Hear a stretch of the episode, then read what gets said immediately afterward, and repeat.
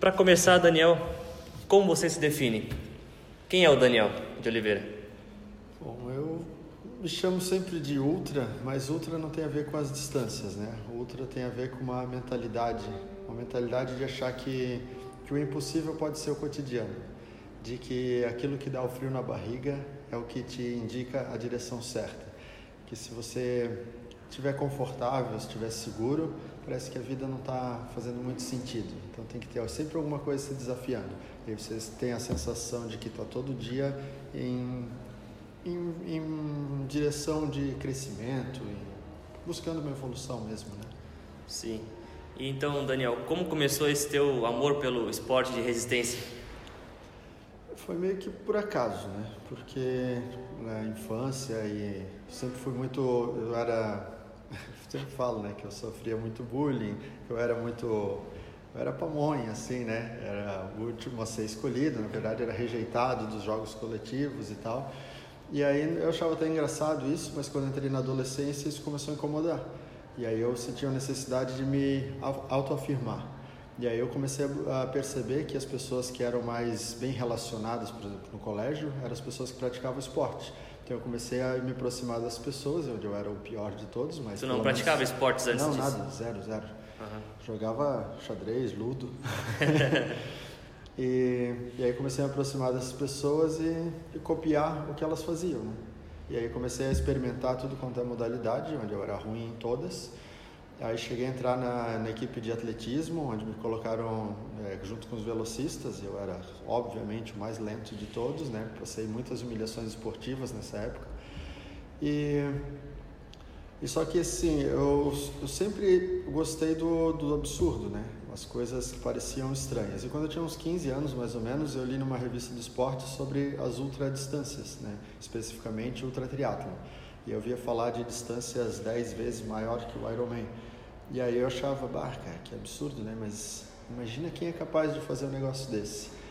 E ao mesmo tempo que aquilo me assustava, me instigava, né? Mas eu tinha 15 anos, não fazia a menor ideia de, do que eu faria da vida. E, mas ficava, sabia que existiam seres humanos extraordinários. E a minha preocupação é engraçado, né? Ela sempre era que, que tipo de pensamentos vinham na cabeça durante tanto tempo. Sempre era o que mais me preocupava, assim. Nunca pensava em força física, eu pensava na cabeça. Porque sempre que você está fazendo uma coisa durante muito tempo, os teus pensamentos acabam te sabotando e você acaba abortando a situação, a experiência, uhum. pela monotonia, né? Ou pelos os pensamentos te quebram, na verdade, né?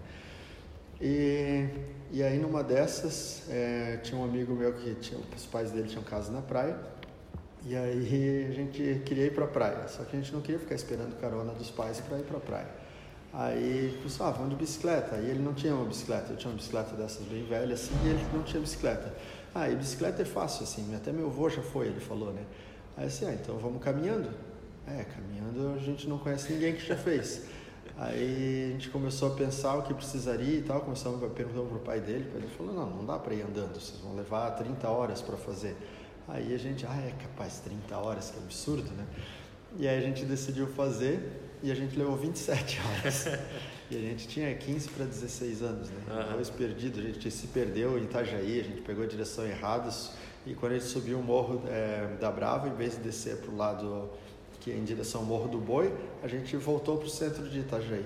Aí quando a gente viu, a gente estava na igreja de novo, aí sentado no meio fio chorando, que a gente não sabia onde é que estava. Aí vieram os taxistas ver se a gente tinha sido assaltado, assim, e eles, a gente explicou o que estava acontecendo, eles acharam absurdo, mas indicaram a, distância, a direção certa para a gente. Aí a gente foi e conseguiu terminar. A gente jurou que nunca mais faria isso, né? E aí, 11 vezes depois a gente continuou fazendo. Né? Toda vez que a gente fazia, a gente dizia que era útil. E aí sempre pensava, imagina fazer isso correndo, a gente faria na metade do tempo. E isso era anos 90 por aí, né? E aí em 2008 eu consegui fazer isso depois de ter lido o livro do Dean Karnazes, né, que era o ultramaratonista, que contava a saga dele, começou a correr aos 30 anos de idade, se tornou um dos melhores ultramaratonistas do mundo, uma das 100 pessoas mais influentes do mundo ele se tornou. E, e era legal porque ele tinha família, tinha dois filhos pequenos, bebia tequila, ia para festas e ainda era talentoso assim, era eficiente no, no, que ele fazia. Isso me agradava muito. Eu pensei, é isso que eu quero fazer. É, eu li o livro em uma semana. Quando eu terminei o livro, eu treinei 10 semanas, né, dois meses e meio, e corri meu primeiro 100 quilômetros. Aí foi esse percurso. Na verdade, deu 106 quilômetros. Eu saí da Itopavazinha e fui até Bombinhas correndo. Esse era o percurso que a gente fazia uhum. caminhando, né? E aí consegui fazer em 11 horas. Aí eu fiquei feliz da vida, assim, porque eu cheguei inteiraço, né? E aí eu pensei, pô, se eu posso fazer isso, eu posso fazer qualquer Mas coisa. Mas tu não, tu não chegou a parar no meio do caminho nessas primeiras vezes, tipo, pra, sei lá, descansar e tal? Não, não, fui direto. Sério? Direto, direto. Aí foi minha mãe e meu irmão de carro de apoio, assim, né? Pra me dar comida no meio do caminho. E aí a minha estratégia era bem absurda, assim, né? Porque a gente, imagina, a gente morava na Itopavazinha. E aí eu falei pra ele assim, ah, você não precisa sair. Eu saí meia-noite de casa, né? Aí você não precisa sair junto comigo. Vocês podem me encontrar lá na 101. Na 101 dava 55 quilômetros. Aí eu fiz 55 quilômetros sozinho, sem ajuda, sem nada. E aí lá eles me alcançaram. De noite ainda, né? A gente chegou quase junto, era 5 e meia da manhã, né? Uhum. E aí chegamos, eles chegaram quase junto e levaram uma pizza para mim e uma Coca-Cola. Aí eu comi e bebi e aí segui mais os outros 45, na verdade deu mais 52, né? Que fechou, é 51, que aí fechou 106. E aí cheguei bem inteiro, assim, foi bem legal. Aí o meu irmão, a gente foi para uma pousada, né? A gente guardou as coisas na pousada. E aí meu irmão, guarda isso aí ligeiro, vamos para praia, vamos para praia. E aí a gente foi pra praia, ele queria nadar, queria jogar futebol, uhum. como se eu também tivesse ido de carro. Né? Sim. E eu assim, cara, não lembra que eu vim correndo? Foi bem engraçado. acabado já fisicamente, esgotado? É, não, mas não estava assim acabado, mas não estava eficiente, né? Não conseguia uhum. correr, nadar e jogar futebol com eficiência, tudo Sim. travado assim, né? Mas conseguia. E foi bem, bem legal. E aí eu comecei a fazer isso direto, nunca mais parei. Aí a primeira prova, que prova oficial que eu fiz foi uma corrida de 24 horas em Santa Maria fiquei em décimo lugar. Depois fui para o Mundial de 100 km na Espanha e comecei a participar de tudo quanto é prova. Eu comecei a perceber que dava para fazer. E aí o mais legal é que eu viajei o Brasil todo fazendo provas, né? Conheci os principais estados do Brasil, as principais cidades, tudo por causa da corrida. Então, por exemplo, eu sempre achei que correr longas distâncias ia me levar longe, nunca imaginei que ia me levar tão longe. Uhum. Só que eu nunca tive nenhum título expressivo, assim, eu já ganhei provas de 24 horas, provas de 12 horas, provas de 6 horas, né, de quem corre mais durante esse tempo, já ganhei essas provas. Mas todas as provas dentro do Brasil, nenhuma prova relevante, né, nível competitivo. E, mas foi em 2014, em 2011, teve uma prova, que, uma corrida que eu participei, que era uma corrida beneficente, de 300 quilômetros, correr do Rio de Janeiro até Minas Gerais, é, para arrecadar fundos para o Hospital do Câncer no Rio de Janeiro, né, o INCA. Uhum. Então foi eu, o Márcio Vilar e o Sérgio Cordeiro. O Márcio Vilar ele é recordista mundial em sete dias correndo na esteira. Ele é recordista do, do Caminho de Santiago de Compostela, ele fez em seis dias. É um cara fenomenal, assim. É um, cara que, um dos caras que me inspirou quando eu comecei a correr as ultras, né? E aí eu fiquei amigo dele, participei de várias provas junto com ele, a gente ficou amigo e tal. E aí ele sempre me convida para esses eventos, né? E aí o Sérgio Cordeiro, que era o único ultra triatleta do Brasil, que já foi campeão mundial, e ele foi junto, eles são bem amigos, ele foi junto. E aí durante esses 300 quilômetros, o Sérgio Cordeiro começou a contar das histórias dele, de que, tudo que ele tinha feito e tal. Ele é o triatleta mais velho do Brasil, assim, né? 40 anos de triatlo, imagina.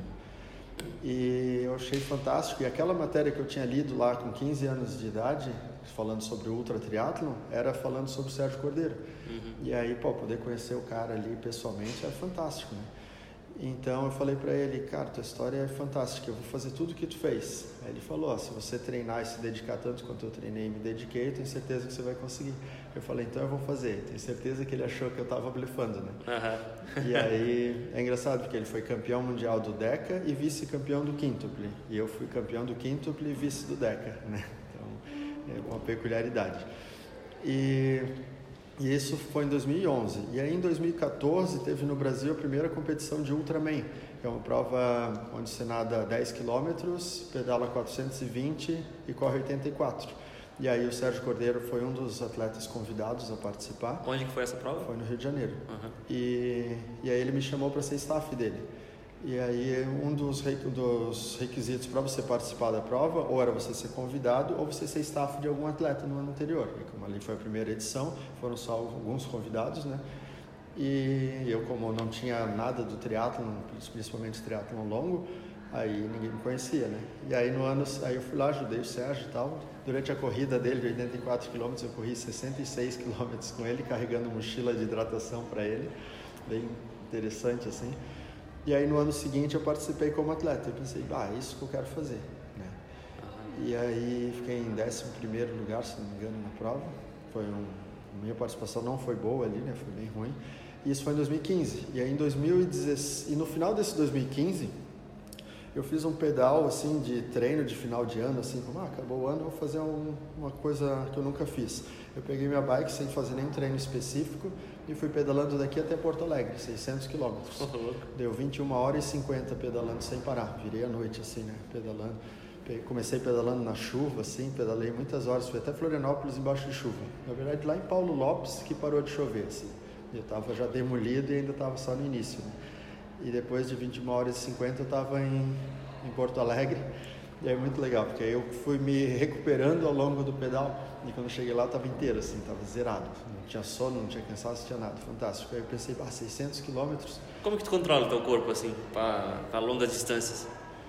Não, é que eu faço uma coisa de cada vez, né? Por exemplo, pedalar 600 quilômetros, eu penso em pedalar 30, né? Que dá uma hora pedalando, mais uhum. ou menos. Então eu consigo pedalar 30? Óbvio que eu consigo. Eu pedalo 30, eu pedalo mais 30, fragmentando, que eu chamo de estado de presença plena. Né? Quando você está nesse estado, você sempre vai ser bem sucedido. Toda a miséria, nossa miséria física, ela se dá por você tentar ficar em dois lugares ao mesmo tempo. Você está aqui pensando em estar lá. Por exemplo, você vai correr 10 km, você está no segundo e pensa, meu Deus, ainda falta 8. E aí isso fica pesado demais para a cabeça. Mas se você estiver no segundo e estiver pensando no próximo, próximo quilômetro ou no, sei lá, no próximo metro, então fica muito mais fácil de você aceitar isso, assimilar essa informação. A gente não pode dar mensagens de pânico para o nosso corpo. É tudo uma questão de mentalidade, então. Sempre. Programação mental, eu falo. Né? Programação mental. Você programa como você quer se comportar durante o evento.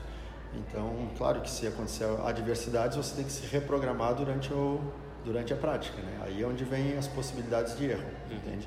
Por exemplo, você está programado para uma distância, mas aí dá um sol de 40 graus, ou dá uma chuva, ou dá um frio de 0 graus, entende? Coisas que já aconteceram comigo.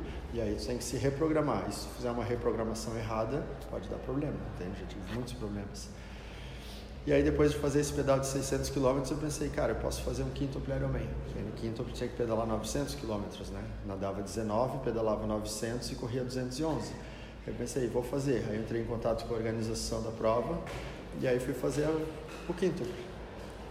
Aí essa prova foi muito massa, assim, porque aí eu fui lá com três staffs e tal. E, e aí quando cheguei na prova, primeiro minha bagagem foi extraviada e tal, eu cheguei na, lá para a apresentação dos atletas só com a roupa do corpo, assim, né? uhum. do jeito que eu tinha viajado lá amassado, fui para a apresentação. E aí ninguém me reconhecia como atleta, assim, né? Aí os caras conversavam com todo mundo e eu ficava ali com meus staff assim, os patinhos feios, né? Aí até que sentou um espanhol do meu lado, aí perguntou, perguntou se eu era mecânico da, ou se trabalhava na organização, foi bem engraçado assim.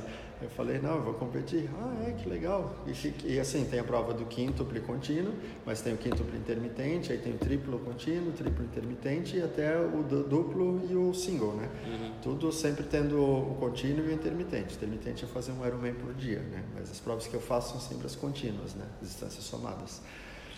E, e aí eu falei, não, eu vou fazer o quíntuplo. Ah, sim, quíntuplo um por dia, que é bem mais tranquilo, né? Aí eu falei, não, vou fazer o contínuo. Aí ele, contínuo, que era a prova que ele ia fazer também.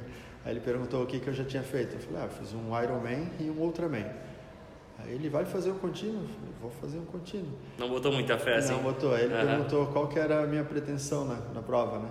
Eu falei, eu vou vencer a prova. aí, aí, ele deu uma risada, desconversou, falou de outra coisa e tal. Depois ele perguntou qual, quanto tempo eu pretendia fazer. Eu falei, não me importa com o tempo, só sei que eu vou vencer a prova. Ele começou a rir assim e falou assim, não, mas tem o italiano, é o, é o cara que mais tem Ironman no mundo. O cara tinha 246 provas de Ironman nas costas, imagina. Aí tem o alemão, que ele é o cara que tinha ganho todas as provas do ano. Tinha o francês, que era o número um do ranking mundial.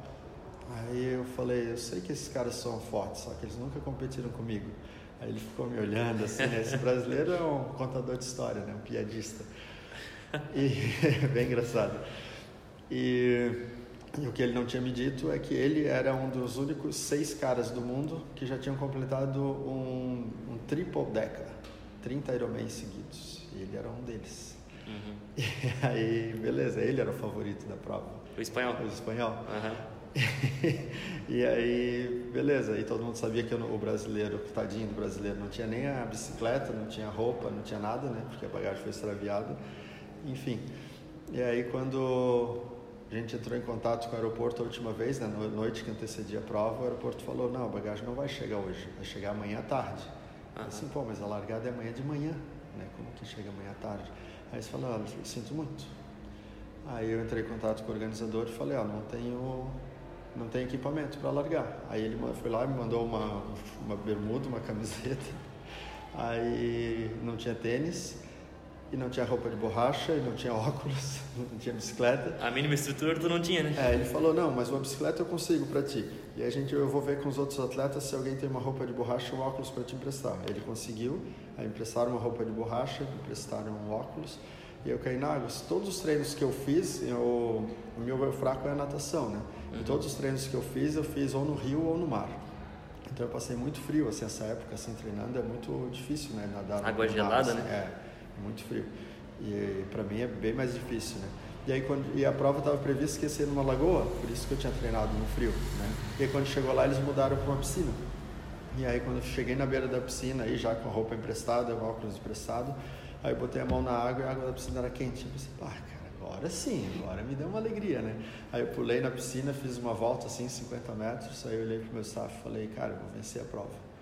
Aí acho que era todo cheio assim. Mas assim, eu estava disposto que na natação eu seria o último a sair da água, né? Eu sou prego na, dentro d'água. E, e aí eu comecei a nadar. Bom, como eu sou fraco na natação, o estado de presença plena é essencial para fazer isso. Então eu não pensava em nadar 19 quilômetros, né? O máximo que eu tinha nadado nos treinos tinha sido 5. Então eu fazia uma abraçada por vez e me preocupava em fazer a abraçada mais perfeita. Então eu atacava meu braço lá longe, agarrava a água, puxava e empurrava. Eu fazia isso uma, uma, uma abraçada por vez, uma abraçada por vez.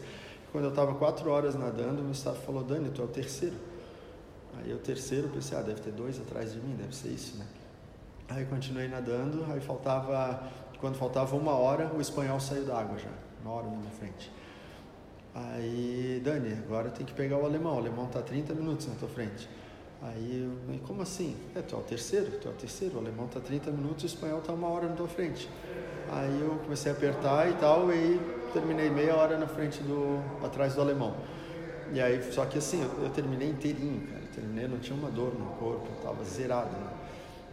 E quando eu fui pedalar, aí assim, ah tá, só falta minha bike agora, né? Aí o organizador veio e trouxe uma bicicleta, não era uma bike, uma bicicleta. Ah, beleza, cara, é o que tem, né? Então eu não vou pegar os caras agora, vou ficar pedalando com essa bicicleta aqui até chegar meu equipamento. Era o que eu tinha.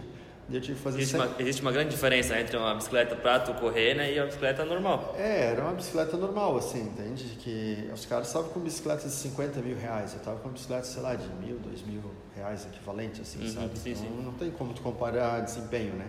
Então eu só fiquei rodando com aquela bicicleta para não ficar parado, né? E eu fiz 110 quilômetros com essa bicicleta, tinha que pedalar 900. E aí com 110 quilômetros chegou a minha bagagem.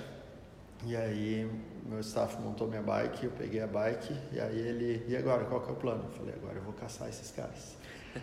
e aí eu fui para cima deles e o primeiro que eu alcancei foi o, o espanhol, o alemão, o alemão, já tinha passado Passou. o espanhol. Uhum. Eu alcancei o espanhol e aí fui cumprimentar ele, né, que ele estava todo querido no dia anterior. E aí ele olhou para mim, olhou para a bike, baixou a cabeça e deu um sprint e fugiu de mim. Assim, pensei, porra, era meu amigo e agora tá de sacanagem, né? Não botou fé antes, né? É, aí, claro, ele ficou, se sentiu ofendido, né? Um, um Zé Ninguém ali desafiando ele, uhum. imagina. Aí eu pensei, ah, vou pegar. Aí eu fui atrás dele de novo e ele tentou fugir. Quando ele tentou fugir, eu forcei em cima dele. Aí eu passei ele. Aí recuperei uma volta, né? E aí eu pensei, vou recuperar, vou recuperando volta. Eu comecei a fazer força Fui lá e passei de novo ele. Quando ia passar a terceira vez, recuperar a terceira volta, ele estava parado no canto da pista vomitando. Assim. Certo, acabado. Esse, esse, já era. Isso eu estava com 200 quilômetros por aí. Uhum. Enfim, só faltava mais 700. Só. e só. aí eu pensei, agora eu vou pegar esse alemão. E o alemão era bom na bike, cara. O alemão era forte. E aí eu cacei o alemão a noite inteira, assim. Quando eu via que o alemão pensava em descansar, eu forçava em cima dele, eu não deixava ele parar. Aí ele foi fazendo força para fugir, no final ele terminou 3 minutos na minha frente. Começou 30 minutos na minha frente, terminou 3 minutos. Recuperei 27 minutos dele. Só que, de novo, igual aconteceu na natação, eu terminei tranquilaço, assim. Eu estava sobrando, o corpo todo soltinho. E quando eu olhei para o alemão correndo, o alemão parecia que tinha levado um tiro na perna, assim, sabe? Todo torto, né, cara? Aí eu perguntei, isso ali é o alemão? Aí eles falavam, é, eu acho que ele está cansado. Eu falei, não, ele está morto. Eu falei, já era. Eu falei, não ganhei a prova. Aí eu saía correndo, aí eu pensei assim, vai devagar, vai devagar, vai devagar. Eu não conseguia correr devagar, eu estava tão adrenado, tava assim, pilhado, eu estava pilhadaço, eu estava muito bem, cara, estava de uma forma absurda. E aí, com quatro horas de, de prova, eu já tinha botado dois quilômetros em cima do alemão, e no final eu terminei os 211 quilômetros quatro horas na frente dele. Quatro horas na frente, foi bizarro. E eu achava que o quinto, a distância de 5 Ironmans, ia ser o limite da minha resistência, que eu ia terminar ali agonizando assim e tal. E quando eu cruzei a linha de chegada, a primeira coisa que veio na minha cabeça é: eu posso fazer um deca, posso dobrar essa distância. Assim. Eu estava muito bem. Eu não tinha sono, não tinha cansaço, não tinha nada, assim, estava pleno. Foi três dias e meio de prova sem parar. Imagina, três dias e meio. Eu, tipo, eu nem imaginava que isso era possível. Aí foi bem legal, porque aí vieram, tinha a delegação italiana, era a maior delegação lá, né? E aí que era do cara que, era, que tinha mais provas de Ironman na, no mundo, né? Aí ele veio assim, sentou do meu lado, assim, no, na janta, assim. Aí ele, como você fez? Que tipo de analgésico você usou? Que tipo de estimulante? Eu nunca vi ninguém fazer uma prova dessa e não descansar em nenhum momento. Aí não, não é possível fazer o que tu fez. Ele queria saber qual era o truque. Assim. Uhum. Aí eles, sempre que eu bebia alguma coisa que eles viam na caramunhola, assim, né? Eles queriam cheirar para ver o que estava dentro, assim, né? Mas eu tomava refrigerante só, né? Desconfiado. E às vezes eu tomava cerveja ainda. Uhum. E aí eles ficavam assim, mas e o suplemento? Eu não tomo suplemento, né? Não gosto de suplemento. Aí eles, mas não é possível. E analgésico? Eu falei, não, não tomo remédio, né, cara? No, nesse, no, nesse esporte, né? Diferentemente do futebol, então, tipo, pode, então, aqueles... No futebol tem o doping, né? Sim. Na corrida também tem isso ou não, não existe? essas modalidades, ou, é, as, as, provas de ultra triatlon são regidas pela IUTA, né? A Organização Internacional de Ultra Triatlon. Uhum. E, e o sistema antidoping é o mesmo rigor do Comitê Olímpico. Então, eles pedem um exame de sangue é, de no máximo uma semana antes da prova, você tem que apresentar para eles e eles fazem coleta do teu sangue durante a prova e da tua urina durante a prova. Uhum. Então tudo que sai na urina e no sangue não passa, né? Aí fica lá mesmo.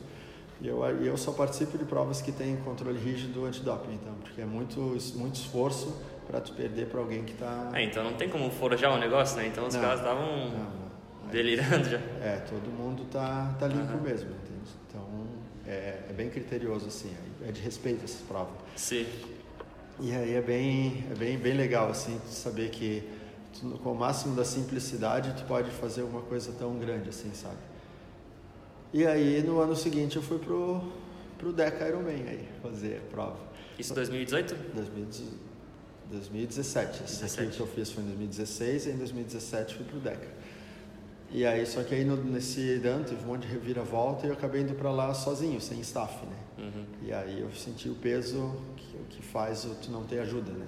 Aí foi bem, bem punk, assim. Eu passei um monte de perrengue, tanto de erros de organização que eu não tinha quem cuidasse, corrigisse para mim, assim. Aí tive que brigar durante a prova e eu tive um acidente durante a prova no quilômetro 800, eu tinha que pedalar 1.800, né? Era 38 quilômetros de natação, uhum. 1.800 de ciclismo e 422 de corrida, de forma contínua. E eu estava em terceiro lugar e aí, com 800 quilômetros de pedal aproximadamente, eu caí da bike, porque eu estava brigando com o organizador, porque ele estava contando minhas voltas erradas, meu sensor não estava passando, e ele, e ele disse que eu estava devendo 150 quilômetros. Imagina, 150 quilômetros, tá de sacanagem. Né? Não dá. E aí, eu brigando com ele, a pista de ciclismo ficava em cima e a pista de corrida embaixo. Ele estava na pista de corrida e eu na de ciclismo. Eu falando com ele, dando de dedo nele, eu caí da bike e dei um, um looping assim com a bike. E a Aí eu rodei e aí meu pé não soltou da, da sapatilha, não soltou do pedal. E aí meu pé deu um giro de 180 graus eu tive a ruptura parcial do tendão do calcâneo. Aí eu caí assim, tive vontade de jogar a bicicleta lá dentro do lago, assim, irritado, irritado, brabo. Nada de consciência plena, de presença plena, nada. Tava endemoniado, assim. Uhum. E aí vieram os outros, outros atletas, os staffs dos atletas, e falaram: não, o brasileiro está certo ele está na frente, eles tinham tudo anotado assim, né? Que aí os staffs anotam, eles anotavam a diferença, a distância que eu estava dos atletas deles, para ficar controlando, né? Sim, sim. E aí eles viram que as voltas que eles estavam contando batia com o que o meu velocímetro estava marcando, né? E aí viram que o computador estava errado. Eu peguei minha bike, passei em cima do tapete, que é onde tem o sensor, né? Que, que pega a, cada volta da bicicleta, eram voltas de 7 km, né? E aí o organizador viu, não estava funcionando o meu sensor, aí teve que trocar o meu chip e tal. E aí eu continuei. Aí depois dali, beleza, não teve mais erro. Aí eu fiquei tranquilo. Mas com, com, e com machucado. machucado. Só que na hora, tipo, eu tava com tanta raiva que eu não nem dei bola, assim. Aí eu continuei pedalando e voltei a pedalar forte, forte. E aí eu fui para segundo lugar. Uhum. Aí eu recuperei, passei uma, mais uma posição e fiquei em segundo. Aí tinha só o francês na minha frente. E só que aí quando eu comecei a correr, Aí eu estava todo feliz, né? Agora é só corrida, agora na corrida ninguém me ganha, né? Teu ponto forte, no é, caso? É, corrida é o meu forte. Uhum. Só que aí quando eu tirei a sapatilha da bike para colocar o tênis da corrida, o tênis não cabia no meu pé. Putz. Porque o tendão estava parcialmente rompido e a minha perna parecia que estava com elefantias, assim, né? Ficou inteira. Os, as, as, unhas dos dedos levantavam, assim, de tão inchado que estava. E aí o tênis não cabia e eu, putz, cara, aí vieram os médicos que eram dois médicos americanos e um médico argentino. Eles falavam, não, tu não vai caminhar com o pé desse jeito. Aí eu olhava para eles e falei, mas não vim aqui para caminhar, vim aqui para correr. Aí eles começaram a rir assim, tu vai sentir uma dor absurda, cara. Falei, disso eu não tenho a menor dúvida, né? Aí falaram, consegue um tênis para mim que vocês vão ver como eu corro. Aí veio um outro americano que estava só olhando a prova assim, e ele, eu calço 42, ele me trouxe um tênis 44, que era aberto ainda na ponta assim.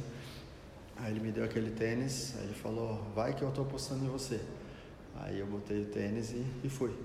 E aí eu falei, eu sempre disse assim, minha perna direita ela é fantástica, assim, ela é muito forte, né? Eu falei, se eu tivesse duas pernas direitas, ninguém do mundo ganhava de mim nada, assim, né, cara? E aí eu pensei, vou correr só com a perna direita, já que eu não conseguia apoiar a perna esquerda. Aí eu corri mais ou menos uns 120 quilômetros só com a perna direita. Tá. E aí com mais ou menos 120 quilômetros, quando eu pisei no chão, o meu pé escorregou, assim. Eu pensei, putz, rasgou o tênis, né? Tava fazendo muita força com aquela perna.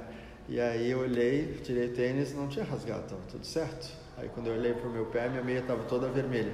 Aí quando eu tirei a meia, a sola do pé fez assim. Ai. Aí doeu. Aí doeu assim. Aí deu vontade de chorar. Aí tinha um staff que foi ver eu tirar o tênis assim. Aí quando ele olhou, ele fez uma careta assim. Aí ele falou: Vou chamar alguém. E ele saiu correndo. Aí, putz, cara, se os médicos virem meu pé assim, eles não vão deixar eu continuar. Só de pensar já tá me doendo meu pé aqui. Aí eu fui lá, meti uma fita isolante no pé, voltei a meia de novo, calcei o tênis, continuei, aí eu saí caminhando assim, cara, tava doendo muito assim, cara, doendo muito. Aí comecei a chorar um monte assim, querendo entender por quê, por quê. E aí é bem legal, porque tu nunca vai saber o quanto é forte até que ser forte seja tua única opção, né? Essa é uma frase do Johnny Depp. E, e ali ficou muito explícito isso, sabe? Tipo, eu achava que por fazer distâncias absurdas eu tinha que demonstrar força, né? Mas sem aparecer uma dificuldade real, eu ia continuar naquele minha zona de conforto, igual foi no quintuple, entende? Eu ganhei o quintuple, mas foi confortável, não tive que ser muito forte para fazer. Tu não alcançou o teu limite, vamos não. falar assim depois? E ali com aquela lesão, ruptura parcial do tendão e sem a sola do pé na outra perna, não tinha pé para pisar no chão. Aí eu comecei a olhar, cara, quem eu sou e por que, que eu estou aqui, né? É coisa que eu sempre faço, quem eu sou e por que, que eu estou aqui. Quando eu consigo responder isso, Aí eu viro Hulk, né, cara? E aí eu consegui lembrar de quem eu era, de por que, que eu estava ali e que eu estava ali realizando o sonho da minha vida, aquilo que eu já em algum momento já tinha achado que era impossível, e eu estava ali na, no lugar que eu sempre quis estar na vida. Né? Eu tinha viajado o mundo todo, saindo lá do brejo, lá onde a gente caminhava na lama para poder chegar no colégio e tal, não tinha dinheiro para nada assim, e estava lá no, porra, no outro lado do mundo, enfrentando os melhores caras do mundo, fazendo um negócio que pouquíssimas pessoas conseguem fazer, ninguém do país nunca tinha feito, né? E aí pensei, cara, não vai ser um machucado que vai me tirar da pista. É muito foda. Aí eu olhava assim, tipo, é, era um lugar lindo, assim, um parque, né? Aí tipo, cheio de árvores, assim, uhum. tipo, um monte de vida marinha, tinha pelicando dentro d'água, cara, um negócio bem fora, assim. Aí eu olhava para aquilo e falei, cara, esse lugar aqui é fantástico, cara. Eu não estou sozinho, e eu não vou correr só com as minhas pernas, vou correr com energia de tudo isso aqui, de todo mundo que acredita em mim e tal. Aí eu comecei a correr forte, forte, forte. Eu chorava e ria ao mesmo tempo, assim, pisava no chão, sentia a dor dos dois pés, assim, sentia a dor, mas aquilo ali era pequeno perto da vontade que eu tinha de continuar, assim, fantástico. E aí os gringos olhavam assim, this impossible, you crazy, era o que eles mais repetiam, assim, né, muito legal. E aí, forçando cada pisada assim, aí comecei a chegar perto do francês e o francês terminou a prova dele olhando para trás, olhando por cima do ombro, que ele via que o brasileiro estava chegando nele, cara. Bem legal. Ele ganhou, mas não teve, assim, não foi aclamado, né? E quando eu cruzei a linha de chegada, ele veio, ele fez os últimos quilômetros ainda, ele voltou para a pista e fez os últimos quilômetros comigo. Aí ele me abra... e a... o francês ele é bem frio assim, né? eles não abraçam, né? Eles tratam sempre com certa uhum. distância. Aí ele veio me agarrou assim, chorando. Aí ele falou: "Ninguém faria do jeito que tu fez. Tu é o verdadeiro campeão assim". Bah, cara. Foi foi bonito assim, foi bem legal. Se tu não tivesse acontecido teu, teu pé, mas ter machucado e tal, ter a prova. Não, então. ganhava fácil. Eu fui lá para bater o recorde mundial, né? Eu uhum. treinado para bater o recorde mundial. E aí, só que sozinho não dá para bater recorde mundial. Isso foi o que eu descobri. Uhum. Tem que ter todo um aparato. Tem que, tem que, ter, tem que ter staff, tem que ter apoio, tem que ter alguém cuidando de você fora da prova. Uhum. Para que você tenha que fazer, concentrar só naquilo que tu tem que fazer. Cuidar dentro e cuidar fora. Para bater recorde não dá. Dá para fazer a prova, mas não para bater recorde. Né? E é muito, muito bonito, assim, sabe? Saber que nesse eu sou um cara bem normal, assim, sabe? Tipo, como, bebo, durmo, faço tudo normal. Uhum. Só que, que, que, nem meu pai desde pequeno ele sempre falava assim, né? É teimoso, feito uma mula. E sempre parecia um xingamento. E hoje vejo como uma virtude, entende? A uhum. minha teimosia é que permite fazer isso, né? E hoje, na verdade, eu ressignifiquei a teimosia e transformei ela em resiliência, né? porque por mais desventuras que eu possa ter, eu ainda consigo tirar força para seguir adiante, né? E aí nesse ano agora, em julho, dia 10 de julho, eu vou para a Áustria fazer o quintuple de novo, né? Hum. Vai ser a primeira prova oficial de 5 Ironmans desde 2016 e eu vou defender o título, né? E vai ganhar de novo? Esse é, é, o plano, né? É o plano. Tem dois caras que são, tem dois caras que são bem fortes assim, que são do, do meu nível, né? Então não dá para garantir a vitória, mas vai ser uma briga bonita, né? Uhum. Tipo, tem um cara da Estônia, que eu não sei como fala quem nasce na Estônia, o que, que ele é, e um alemão, que é um outro alemão, Richard Young, esse cara é sensacional, assim. Ele é o melhor do mundo, assim, tem os recordes mundiais, Sim. e ele é extraordinário. Já competi com ele num triplo, ele é fantástico. E a gente vai estar nós três lá para ver quem é o melhor mesmo. Em outubro eu vou para o México e aí vou, a gente vai fazer um feito inédito, que são 20 Ironman seguidos. Nossa, a gente está em oito caras só que aceitaram o desafio de ver se é possível correr 20 Ironmans de forma contínua, né? Quanto que dá isso no total? 20? Na, nadar 76 quilômetros, pedalar 3.600. 76 dá para ir daqui até Itapema, correndo, né? Mas a gente vai fazer isso nadando. Uhum. 3.600 quilômetros dá para ir daqui na Paraíba. Uhum. E 844 correndo. 844 dá para. Dá para ir para o Paraguai, daqui de Blumenau até no Paraguai quase. É, dá. É o caminho de Santiago de Compostela, é 820, né? A gente uhum. vai fazer 844 depois de ter pedalado e nadado ainda, né? Isso sem parar? Sem parar. Tá sem maluco. Parar. É. E aí a gente vai ver se é possível. Quem for o primeiro a cruzar a linha de chegada vai ser recordista mundial, né? Uhum. Tipo, eu quero que seja eu. Cara, e tipo assim, é, falta um maior reconhecimento para esse tipo de prova, tipo, nacionalmente. Tu é o melhor do Brasil no que tu faz. Mas tu não é tipo um cara famoso, vamos dizer assim. O que, que, que, tu acha que falta para tipo, se tornar popular esse. É, no, no Porque Brasil, é incrível, cara, o que tu faz é incrível. Sim, no Brasil hoje eu sou o único né, que, que faz isso. Uhum. É, teve o Sérgio Cordeiro, mas ele já não faz mais esse tipo de prova, né? E só que o que falta é uma delegação, né? Não tem, por exemplo, a Confederação Brasileira de Triatlon, ela vai só até o triatlo olímpico, nem o Ironman está dentro dessa confederação, entende? Uhum. Então, tipo, é, por não ter uma delegação, tu fica desamparado. Eu sou um indivíduo dentro do país, entende? Aí por isso eu preciso do recorde mundial, que depende exclusivamente de mim. Eu vou bater esse recorde mundial. E aí eu quero que eu quero criar a delegação. Eu quero, vou criar a delegação de, de Ultra Endurance, onde eu quero colocar ou ultramaratona e todos os esportes de ultra distância, os, os esportes meio desacreditados, colocar ali dentro. E aí buscar patrocinadores privados para sustentar essa, essa confederação. Entende? Uhum. E aí para poder, que assim, eu tenho certeza que tem caras muito melhores do que eu aqui no Brasil, mas que não têm oportunidade, recurso ou esclarecimento para poder chegar nesse tipo de prova, entende? Tanto nas ultras de corrida quanto de ultra triatlon. E aí a gente fica aí, é, sei lá, bajulando o gringo aí, dizendo que eles pois são é. muito bons, mas é porque a gente não tem apoio para poder chegar lá. Tipo, eu tiro leite de pedra todo ano para poder fazer essas provas, entende? Por exemplo, eu transformei essa história numa palestra e eu vendo as palestras e a grana da palestra subsidia minhas provas. Então, tu não tem um patrocinador particular? Não, agora para essa prova que eu vou fazer agora na Áustria, eu estou patrocinado pela Sherpa, né, a empresa de investimentos. Uhum. E, e aí beleza, mas é, que a gente precisa de um patrocínio mensal para que tu possa ter uma qualidade mais confortável para poder fazer os treinos, porque é muito caro, né? Tu pagar manutenção de bicicleta e mesmo os treinos que são muito longos, tu precisa de uma estrutura muito grande, tu precisa de um carro de apoio, tu precisa de uma equipe e tudo gera gasto, né? E, e sempre sai tudo do próprio bolso. Então, você tem que trabalhar mais ainda do que o normal para poder pagar para fazer essas provas, entende? Então, fica meio incoerente. Mas, mas dá para fazer, entende? Eu sempre digo que as dificuldades fazem parte daquilo que vai te deixar mais forte. Então, nem por exemplo, um dos, dos treinos que se faz para esse tipo de prova é não dormir, por exemplo. Em vez, tu dorme um dia sim, um dia não. Por exemplo, termina o dia de trabalho, pega a bicicleta e vai pedalar até amanhecer. E aí toca o dia normal e aí na outra noite você dorme, por exemplo. Se não fizer esse tipo de coisa, dá para fazer treino, só que tu não vai ficar tão preparado. Quando chegar na prova e o sono vier, tu vai parar entende? Sim. Então, se você treina abstinência de sono, que é um treino ruim de fazer, porque aí tu, tu vai trabalhar meio que nem zumbi no dia seguinte. Nesse friozinho ainda que está agora. É, pá, pedalar, nadar nesse frio assim é muito, castiga bastante, entende? E aí imagina, tu sem dormir, por exemplo, é bem desgastante. Mas faz parte do processo. Então, toda dificuldade serve como oportunidade para te deixar mais forte, entende? Então, qualquer coisa que tu faça que te desafia, acaba te fortalecendo. Então, essa que deve ser a busca, entende? E tu tem uma academia, é isso? Isso, eu tenho o Wellness Treinamento Funcional aqui na Rua 7. Uhum. A gente trabalha treinamento funcional, é, equipe de corrida e autoconhecimento, né? Nós somos treinadores, coaches, né? Coaches de vida. Uhum. E a gente ensina as pessoas a viver melhor e alcançar os objetivos que elas desejam, né? E aí eu sou bem feliz assim porque já consegui fazer algumas pessoas é, se desenvolverem com ultra, por exemplo, né? Tem a menina que é a segunda melhor do Brasil, o rapaz que é o terceiro melhor do Brasil.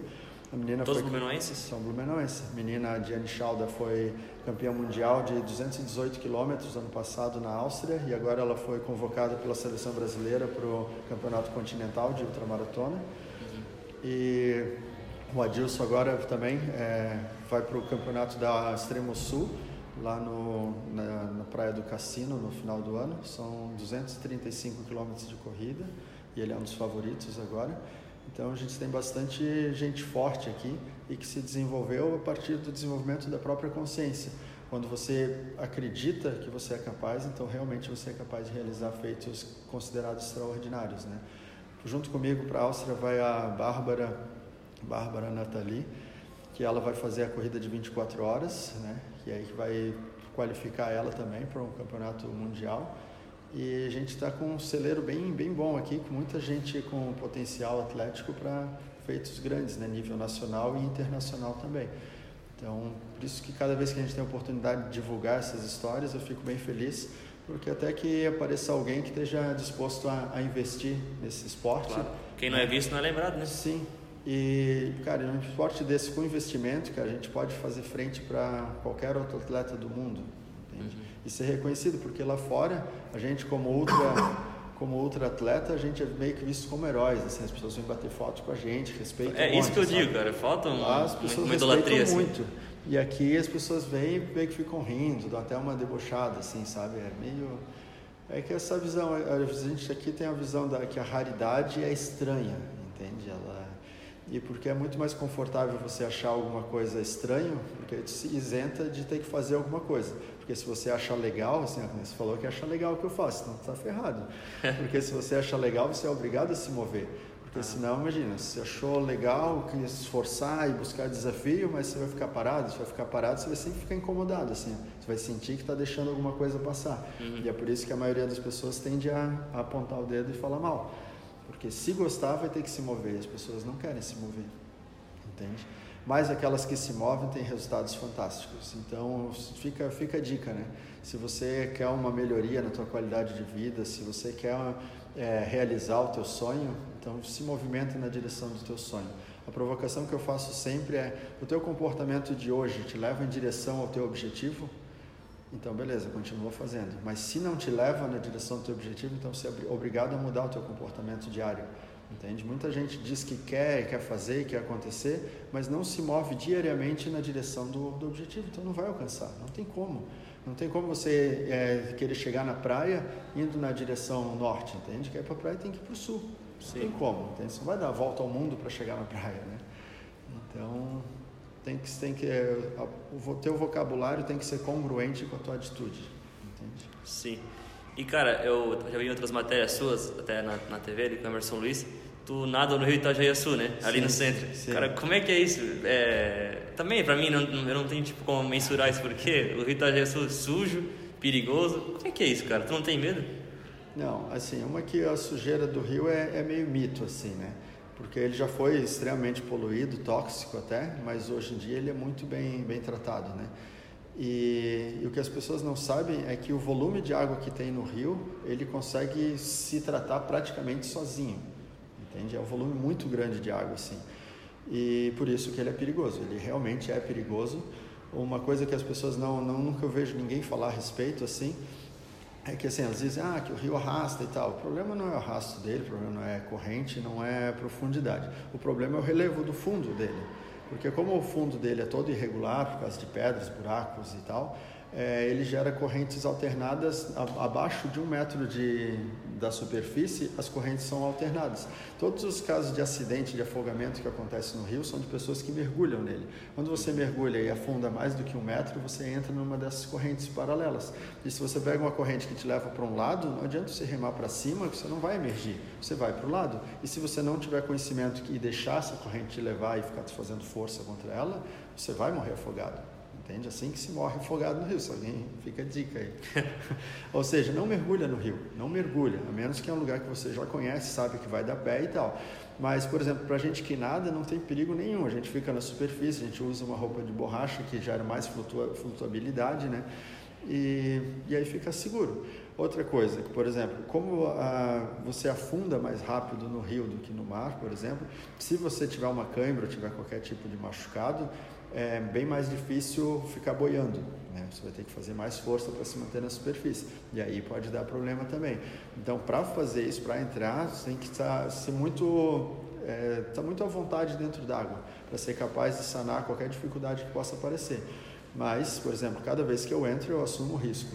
Entende? Nunca passei nenhum perigo real, assim, nada de demais.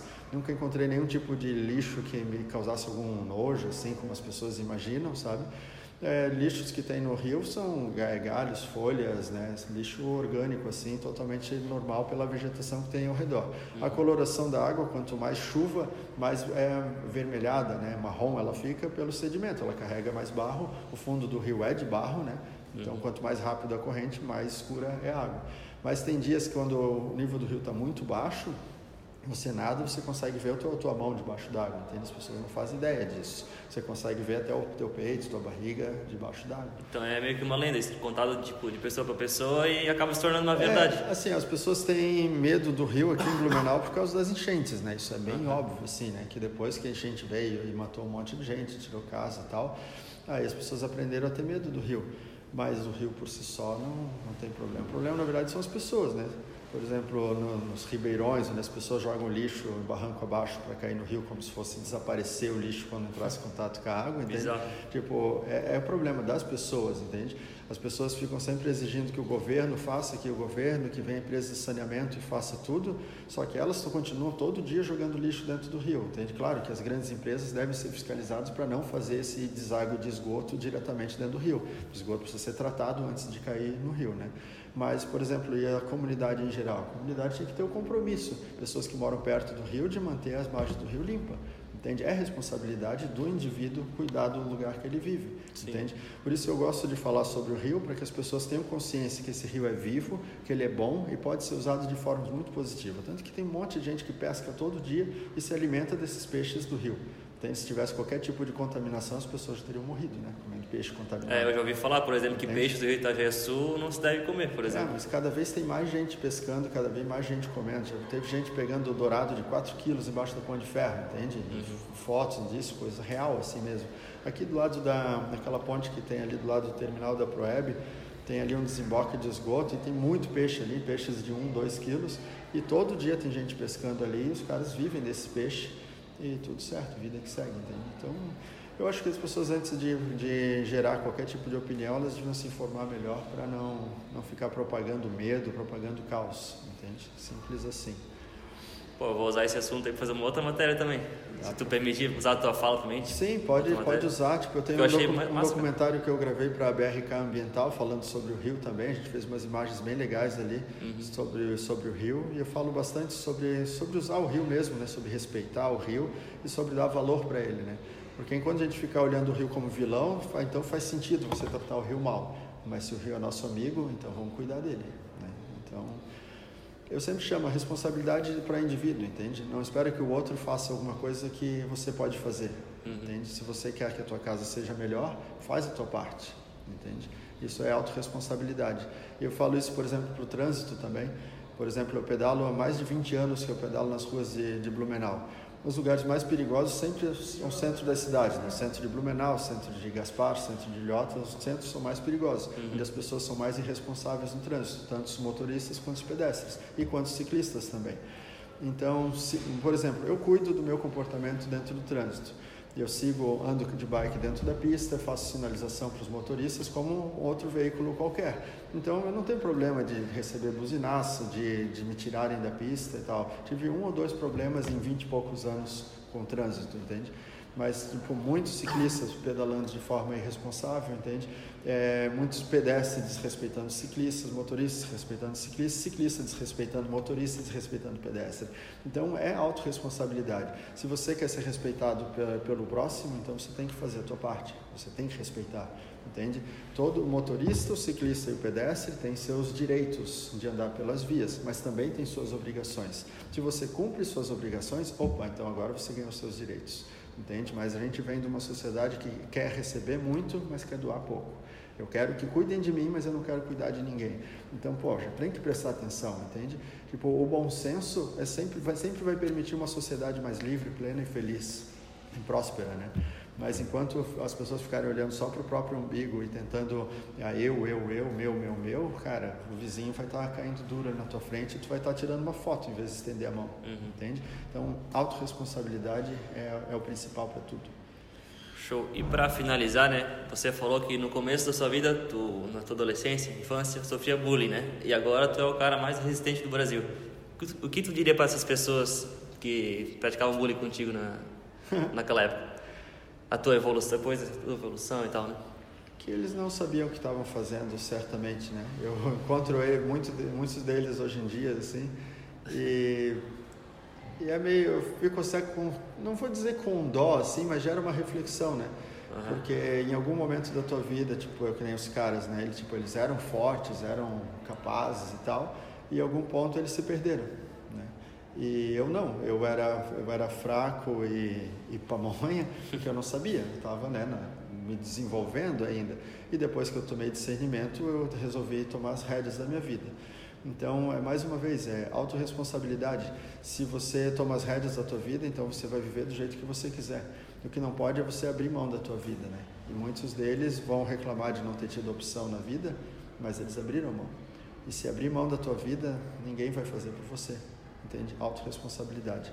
Eu não tinha recursos para fazer nada que eu fiz, mas eu dei minha cara tapa, fui ridicularizado na TV, e em várias vezes que fizeram reportagem comigo, muita gente me xingando, dizendo que eu era louco, que até hoje quando falam que eu nado no rio, um monte de gente me xinga por causa disso, dizendo que eu vou morrer, que eu vou eh, vai cair meu cabelo, umas coisas assim absurdas, sabe? Pessoas sem conhecimento. Então, cara, eu eu só lamento, eu só lamento, porque eu continuo fazendo e tenho tido cada vez mais resultado, tenho sido cada vez mais reconhecido, tanto no Brasil quanto fora. Tipo, fizeram uma reportagem sobre mim numa revista italiana que foi lindo assim, e as pessoas respeitando e admirando o trabalho que eu tenho feito. A gente faz 11 anos, 11, é, 11 anos que eu sou ultra, atleta de ultra endurance e desde 2016 que eu venho colhendo frutos positivos, né? E eu não vou parar de fazer, eu sou um dos mais jovens do mundo que faz isso e quero continuar fazendo até que eu não seja mais capaz de fazer. Então, eu sempre costumo dizer, cara, se você tem um sonho na gaveta, você tem a responsabilidade de tirar esse sonho da gaveta. Porque quando você faz bem para você, você está fazendo bem para todas as pessoas que te amam. Entende? E assim você tem a possibilidade de melhorar o mundo que você vive. Então, a melhor forma de compaixão é se desenvolver. Porque quando você se ilumina, você permite que as outras pessoas façam também. Então, quanto mais forte você for, você está permitindo que as pessoas sejam também. Você não é forte para oprimir o outro, você é forte para libertar o outro. Entende? Porque quanto mais seguro você é, menos necessidade você tem de diminuir o outro. Entende? Porque você está bem, você está em paz. E é exatamente isso, entende? Muita gente diz que eu sou arrogante porque eu falo, eu fico falando das coisas que eu faço, cara. Mas falar de fazer impossível é libertar as pessoas dessas amarras de impossível que elas têm na mente. Impossível é, é aquilo que tu ainda não tentou fazer. Porque, por exemplo, assim, um monte de gente diz, ah, eu não consigo correr. Aí sim, claro, não consegue, porque você não sabe como correr. À medida que você entende o que é correr, você vai ver que não é tão difícil assim. E aí você vai dizer, nossa, nunca imaginei que correria 5 km sem caminhar. E aí vai lá e corre. E aí a vida muda, porque descobre que, pô, se você acreditava que correr 5 km sem caminhar era impossível, agora você viu que pode. Imagina quantas outras coisas na tua vida você julgava impossível e que está à mercê da, da, das tuas mãos, por exemplo. Uhum. Entende? Então vai atrás do teu sonho e tenho certeza que ninguém vai se arrepender. Beleza, Daniel. Então, muito obrigado pela tua presença aqui com a gente e boa sorte nas tuas duas próximas provas, na Áustria e no México, é isso? Isso mesmo. Eu agradeço a oportunidade. Eu falo demais mesmo assim. Mas se alguém quiser pois é, saber... Pois é, rendeu quase uma hora de entrevista aí. Se alguém quiser saber um pouco mais, pode ir no Instagram me procurar, Ultra Daniel de Oliveira, e vou ficar feliz em poder responder qualquer pergunta. Obrigado. Show de bola.